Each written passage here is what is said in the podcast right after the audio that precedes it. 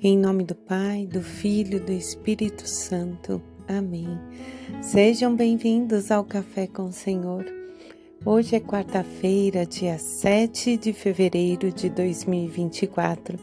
Eu sou Grazi Zamboni. Meu coração se alegra em ter você comigo aqui todos os dias. Obrigada sempre pela sua presença. Vamos juntos pedir ao Espírito Santo do Senhor neste dia que nos traga sabedoria, um dos maiores dons que podemos pedir. Diante da sabedoria, nós podemos nos edificar e edificar aos que de nós se aproximam. Muito obrigada, Senhor, por Sua presença, por Sua companhia. Meus irmãos, nesta manhã, né, que nós meditamos, ou não sei o horário que você escuta o café, mas que seja à tarde também, é sempre muito bom refletir sobre a sabedoria. E na primeira Reis, no capítulo 10, do 1 ao 13, nós vamos ter o um momento em que a rainha de Sabá visita o rei Salomão. E ela foi uma monarca do antigo povo árabe do primeiro milênio antes, antes de Cristo. Ela viajou mais de dois mil quilômetros de camelo até Jerusalém para essa visita ao rei Salomão.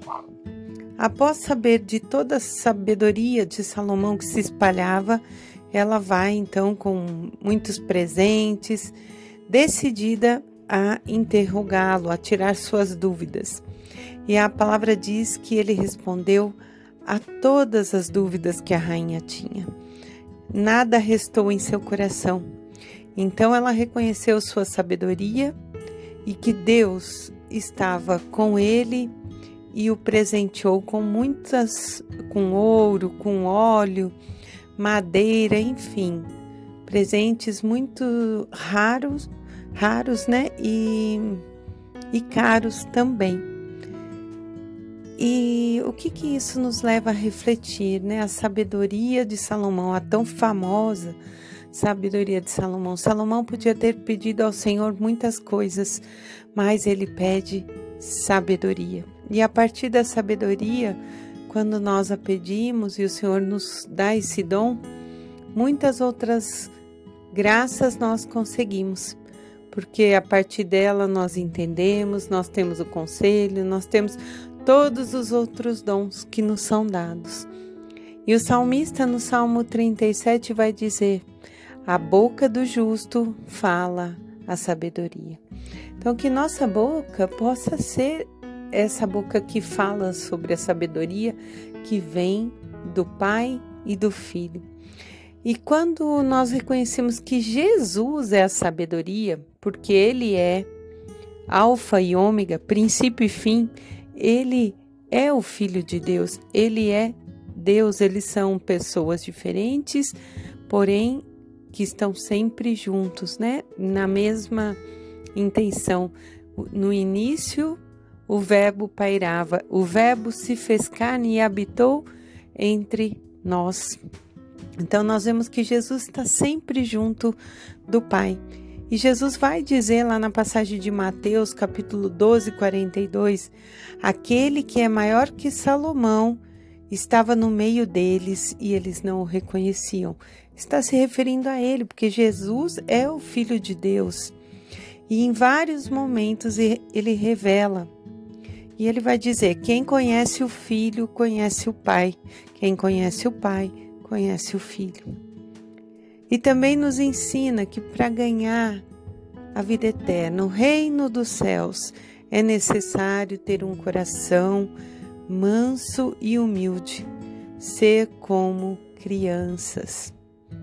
Então, hoje, vamos pedir mesmo, com todo o nosso coração, que o Espírito Santo se derrame em nós, pedindo esse dom da sabedoria, que sai do coração do Pai e do Filho, e que venha agir em nós pelo Espírito Santo. E assim, ungidos, né, por essa ação do Espírito Santo, poder compreender quando Jesus vai dizer no Evangelho de Marcos, no capítulo 7, versículos do 14 ao 23, ele diz que Escutai-me, vós todos, e compreendei. Nada que uma pessoa come pode torná-la impura. O que sai da pessoa é que a torna impura. Ao voltar para casa com os discípulos, eles o questionaram e ele fala: Vocês também não compreenderam? O que torna a pessoa impura não é o que ela comeu. Não é porque a comida não entra no seu coração, mas no seu estômago e depois vai para a fossa. Assim, ele declara puro todo tipo de alimento. E depois ele acrescenta: o que sai da pessoa, o que a torna impura, é aquilo que está dentro do coração humano. É do coração que saem as más intenções, a imoralidade sexual, roubos, homicídios, adultérios, ambições desmedidas, perversidades, fraudes, devassidão, inveja, calúnia, orgulho e insensatez. Todas essas coisas saem de dentro e são elas que tornam alguém impuro. Então, a partir do momento em que nós pedimos a graça da sabedoria, nós vamos passar a compreender. E vamos compreender que não são as coisas que nós ingerimos que vão nos, nos tornar impuro, mas aquilo que está dentro do nosso coração. A palavra é clara. E se nós compreendemos, Deus nos dando essa graça, vamos poder realizar e elaborar projetos. E esses projetos, porque Salomão era um homem de negócios, um homem que era muito rico.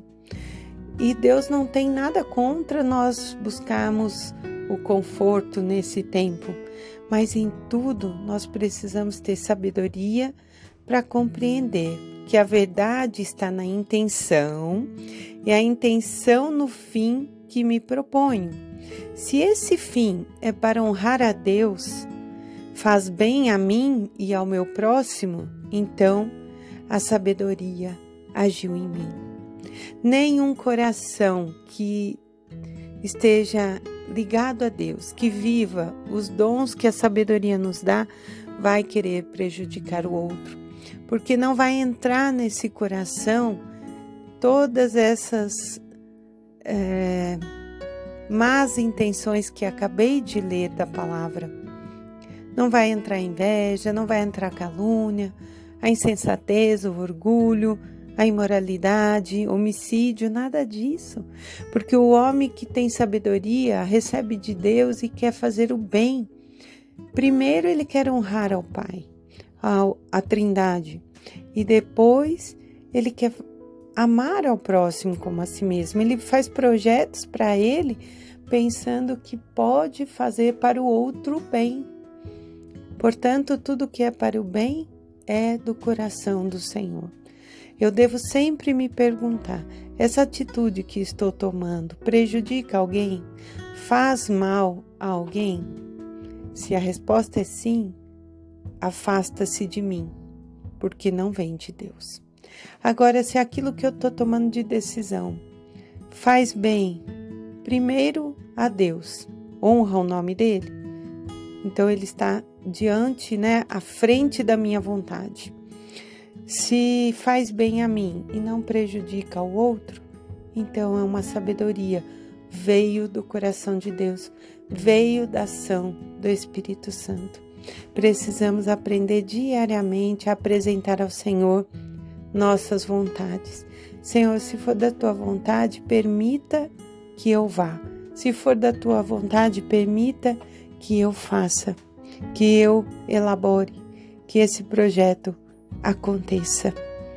Em nome do Pai, do Filho, do Espírito Santo. Amém.